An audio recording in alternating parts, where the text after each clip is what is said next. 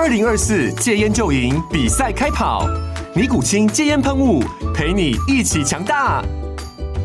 戒烟不容易，单靠意志力戒烟的人，时常无法克服戒断症状而失败。尼古清戒烟喷雾将是你的神队友，简单一喷，药品急速释放，立即缓解七大戒断症状，不限场合提高戒烟成功率。除了尼古清神队友，你还可以寻求专业医疗人员协助，一起迈向戒烟成功之路。尼古清戒烟喷雾，用科学方法戒烟，请咨询全台各大药局及戒烟门诊。本广告由尼古清戒烟喷雾、卫部药书字第零二七八三五号提供。嘉安嘉护股份有限公司，台北市中山区民生东路三段二号十楼，北市卫药广字第一一三零三零一九零号。尼古清戒烟喷雾，相伴每个新开始。高阳位处直隶，今河北，是个小县城，没兵也没钱。然而，这个县城的失陷却震惊了所有的人，因为在这个县城里住着个退休干部，他的名字叫孙承宗。这一年，孙承宗七十六岁了。清军进攻的时候，城里边既没有守军，也没有将领，更没有粮草，弹丸之地，可以说不堪一击。很明显，清军知道谁住在这里边，所以他们并没有进攻，而是派出了使者，耐心的劝降，做对方的思想工作。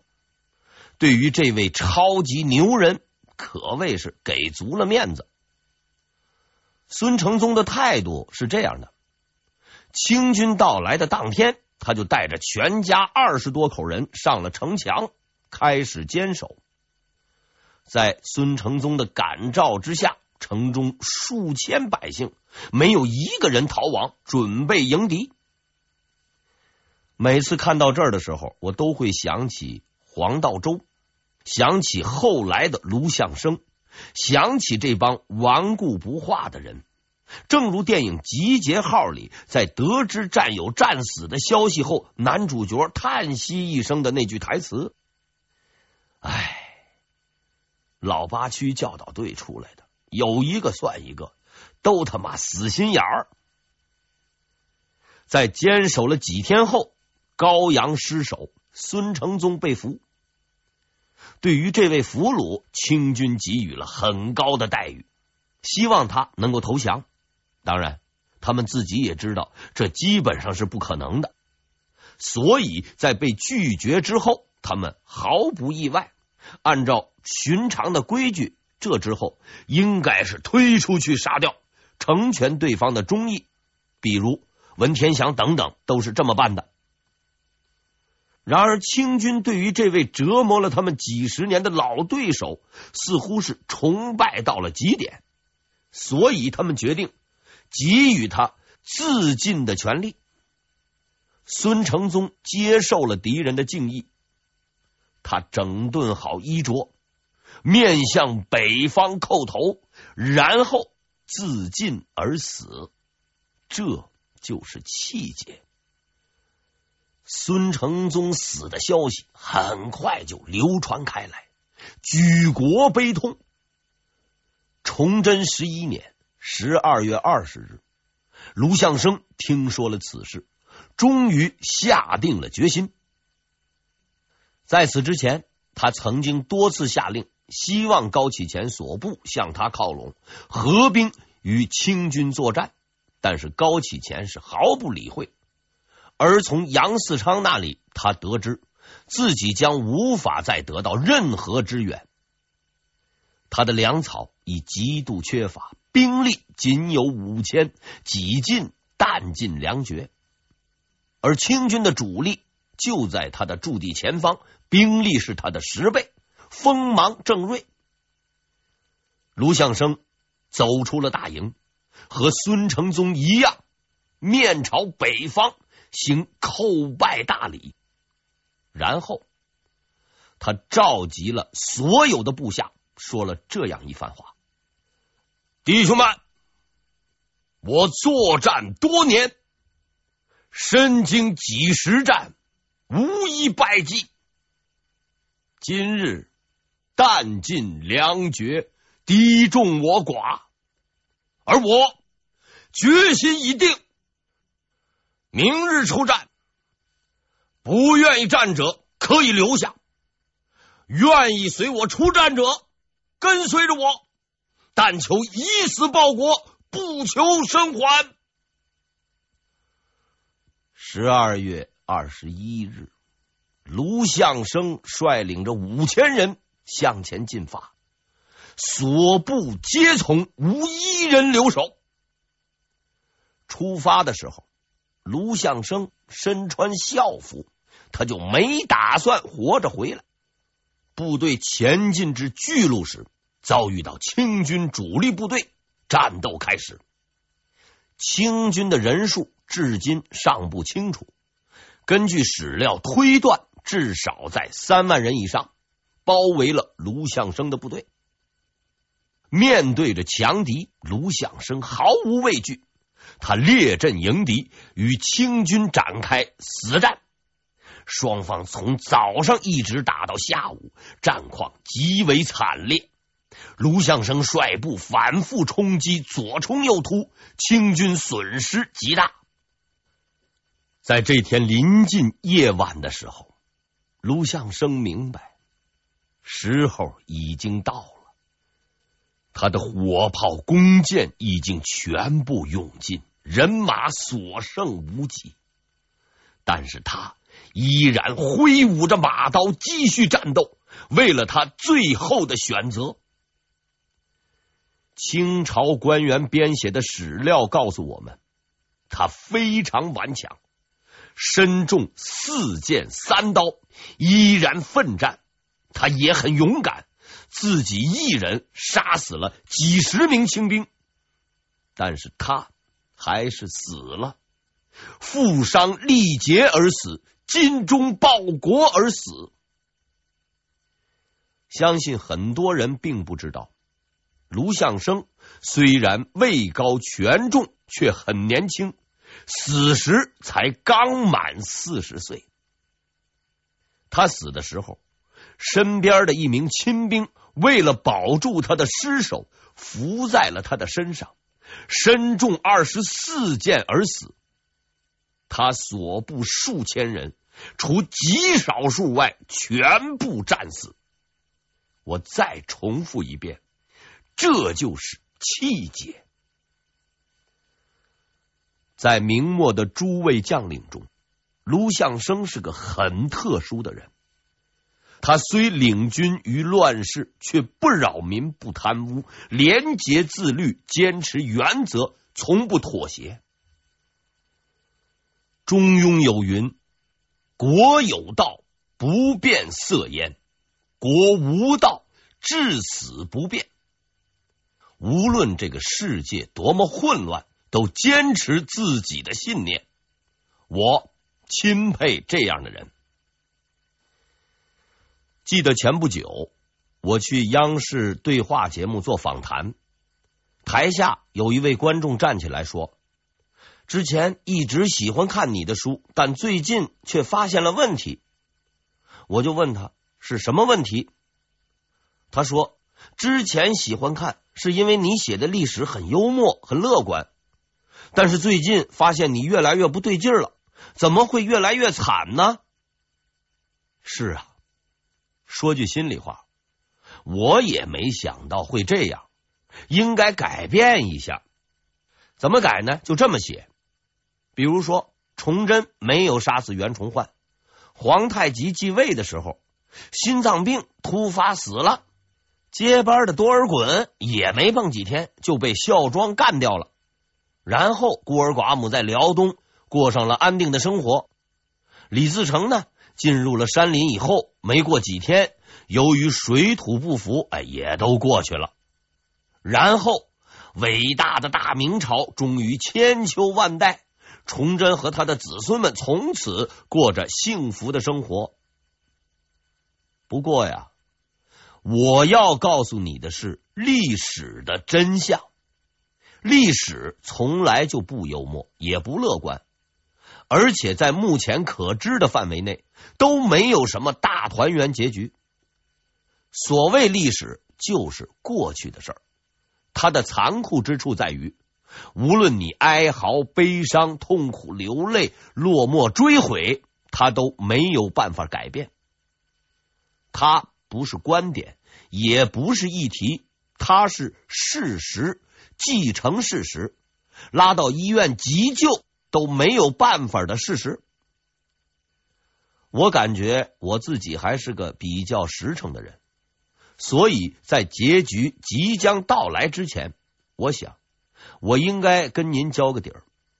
客观的讲，无论什么朝代的史书，包括明朝在内，都不会让你觉得轻松愉快。一直以来，幽默的并不是历史，只是我而已。虽然这部书的结局未必愉快，但历史的讲述终将继续。正如历史本身那样，但本着为人民服务的精神，我将延续特长，接着幽默下去，不保证你不难受，至少偶尔高兴点。正如以往一样，清军这次也没有长期驻守的打算，抢了东西就跑了，回去怎么分不知道。但被抢的大明朝那可就惨了，首先是将领。卢象升战死，孙传庭、洪承畴全都到了辽东，准备防守清军。我说过，这是拆了东墙补西墙，没办法，不拆房子就塌了。其次是兵力，能打仗的兵，无论是红兵还是秦兵，都调到辽东了。所以最后的结果是，东墙补上了，西墙塌了。忽悠这个词儿。近几年极为流行。有一回我跟人聊天，突然想起，如果要是有一天这个词儿冲出了中国走向世界，用英文该怎么解释？随即有人发言，应该是 cheat，就是欺骗。我想了一下，觉得似乎对，但不应该这么简单，毕竟。如此传神的词儿，应该有一个传神的翻译。苦思冥想之后，我找到了一个比较恰当的翻译：here and there。回想过去十几年，自打学习英语以来，我曾翻译过不下两篇英语文章，虽然字数比较少啊，三百字左右，但回望短暂的翻译生活。我认为这个词儿是最为恰当的。这个词语的灵感主要来自于五省总理熊文灿先生。作为一个没有兵力、没有经验的高级官员，他主要的武器就是先搞搞这里，再搞搞那里，然后就可能豁然都搞通了，属于纯忽悠型。但值得夸奖的是。他的忽悠是很有效果的。在福建的时候，手下只有几个兵，对面有一群海盗，二话不说，先找到了郑芝龙，死乞白赖的隔三差五去找人家。所以后来有的官员弹劾他，说他是央求贼，他呢给贼请客送礼，反复招安，这才终于招安了郑芝龙。虽然后来证明郑大人是不大可靠的，但是在当时是绝对够用了。后来熊文灿借助郑大人的力量，杀掉了不肯投降的海盗刘湘，平定了海乱。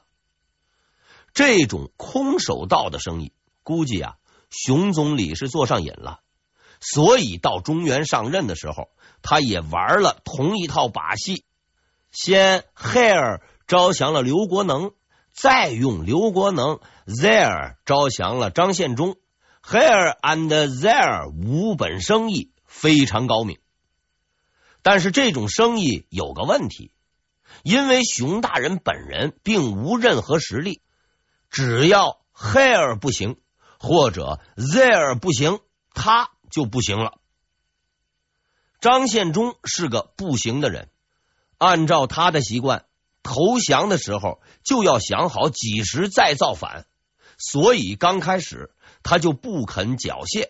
当然了，这也有个说法，之所以不肯缴械，是因为他认为自己罪孽深重，要留着自己这几杆枪为朝廷效力。熊文灿倒是很高兴，表扬了好几回。后来呢，他果真缺兵，去找张献忠要几千人帮忙。张献忠又说还没有安顿好，先休整几天。张献忠住的地方就在今天襄樊的古城地区，他老人家在此，基本上那就是县长了，想干什么就干什么，每天都要去县城里面转一圈，算是视察。他手下的兵也没消停，每天都要刻苦操练。与此同时，张献忠张县长也开始意识到自己以前的行为是有错误的，比如每次打仗的时候都用蛮力，很少动脑子，部队的文化太低，大都没有读过兵法。为了加强理论教育，保证将来再造反的时候有相当的理论基础。他找来了一个叫做潘独敖的秀才，给他当军师。这位潘独敖到底何许人也？待查，估计是个无用型的人物，就是《水浒传》里的吴用。应该是几次举人没考上，又想干点事儿，就开始全心全意的给张献忠干活。具体点说呢，就是教书。每天一到晚上，在张县长的统一带领下，大大小小的头目们跑去听课。课程呢有好几门，比如《孙子兵法》等等。学习完后，张县长还要大家写出学习心得，结合实际，比如再次造反后该怎么打，分析讨论。学习的气氛非常的浓烈。但是他所干过最猖狂的事儿。还是后面这件事儿。崇祯十二年年初的一天，古城知县阮之靛接到报告，说古城来了个人，正在和张献忠见面。阮县令的职责是监视张献忠，加上他还比较尽责，就派了个人去打探，看看到底是谁来了，谈了些什么。没过多久，那个人就回来了。他说谈了些什么不太知道，但来的那个人他认出来了。知县就问他谁呀？他说李自成。阮知县差点晕过去。按照常理，自从一年前被打垮后，李自成应该是躲在山里面艰苦朴素，怎么会出来呢？还这么大摇大摆的来见张献忠，确实让人难以想象。这个来访者就是李自成，他是来找张献忠要援助的。更让人想不到的是，李自成就这么在古城待了几天都没人管，又大摇大摆的走了。其实不是没人管，是没法管。张献忠之所以嚣张，是因为他手下还有几万人，而熊总理我说过，他的主要能力就是这里那里的忽悠，要真拿刀收拾张县长就没辙了。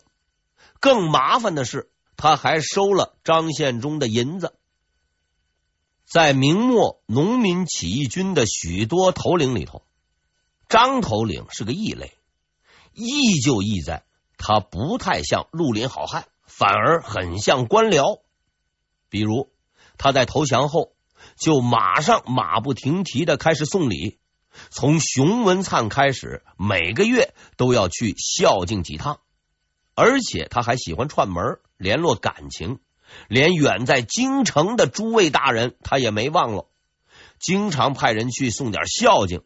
所以每次有什么事儿，他都知道的比较早。此外呢，张县长还很讲礼数。据某些史料讲，张献忠去见上级官员的时候，还行下跪礼，非常周到。具有如此天赋，竟然啊去造了个反，实在是选错了行。古语有云：“司马昭之心，路人皆知。”张县长的心似乎也差不多，从上到下都知道他要反，只不过迟早而已。比如左良玉曾经多次上书要求解决张献忠，还有阮知县找熊文灿讲了好几次，熊大人没搭理他，结果气得阮大人回家要服毒自尽。总之吧。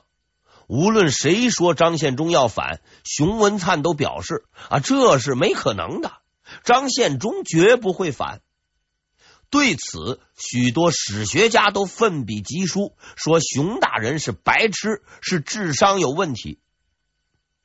我觉得这么说，是典型的人身攻击。熊大人连忽悠都能玩，绝非白痴。他之所以始终不相信。张献忠会反，是因为他不能相信。我相信此时此刻，熊文灿的脑海里经常出现这样一番对话。对话的时间是两年前，熊大人刚刚接到调令，在以找死的觉悟准备赴任之前。对话的地点是庐山，对话的人是个和尚，叫做空隐。熊文灿赴任前跑去庐山，找到了空隐，似乎是想让他给算算卦。可是还没等他说话呢，空隐和尚就先说了：“你错了。”“嗯？怎么个错法？”“你估量估量，你有能搞定刘贼的军队吗？”自度所将兵，足置贼死命乎？呃，没有。有能够指挥大局、独当一面的将领吗？有可属大事、挡一面、不反指挥而定者乎？嗯，没有。按照上下文的关系，下一句话应该是。那你还干个屁呀！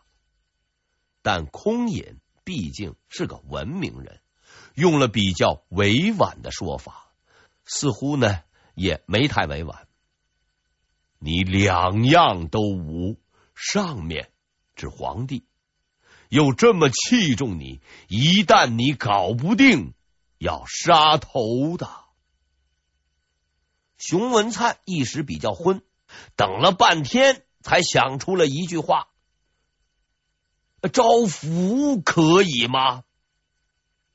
然后空隐回答：“呵呵呵，我料定你一定会招抚，但是，请你记住，刘贼不同海贼，你一定要慎重。”